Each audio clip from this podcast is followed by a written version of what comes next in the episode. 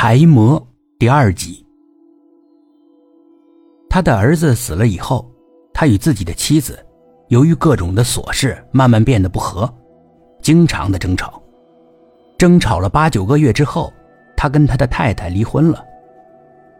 太太毅然决然的带着其他的两个儿子走了。离婚之后，华先生非常的难过，他没有办法接受眼前发生的种种的家庭变故。他想，既然家庭是这个样子，干脆就把所有的精力都放在工作上吧。于是他回到了公司里面，想把公司的业绩搞好。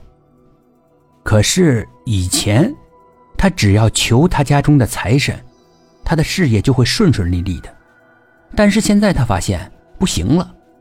他做任何的生意都变得不顺利了，比如希望接到单子，却无法接到；接到的单子也常常会因为种种的问题，最后都没做成。他觉得，是不是自己对财神不够虔诚啊？有一天，他决定爬上四楼去拜财神，但在上楼的过程中，他觉得越走好像越累。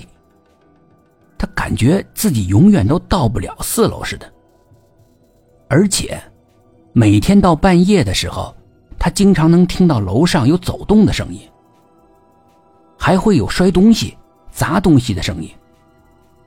他感觉到很奇怪，是谁在楼上呢？还摔东西，好像是很生气的样子。最后，他决定回去找当初给他安放神像的老师。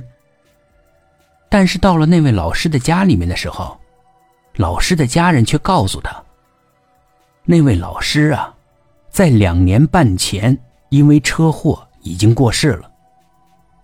由于老师已经不在了，所以没办法帮助他解决家里面那个财神分灵的问题了。他只得找其他会安灵的老师，懂这方面知识的老师来帮忙。他就找到了某地的一位三太子的机身。这个三太子的机身就到了三太子的庙里面去问三太子，然后转告华先生。听起来你这件事情，就是请的财神出了问题。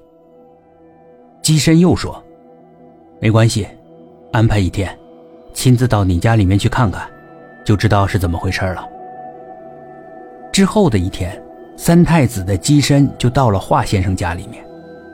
进到他的神明厅一看，他非常的惊讶，因为他家里面的神明厅太奇怪了。原来华先生家里面的供桌上，一共供了三尊神，每尊神都有一米半高，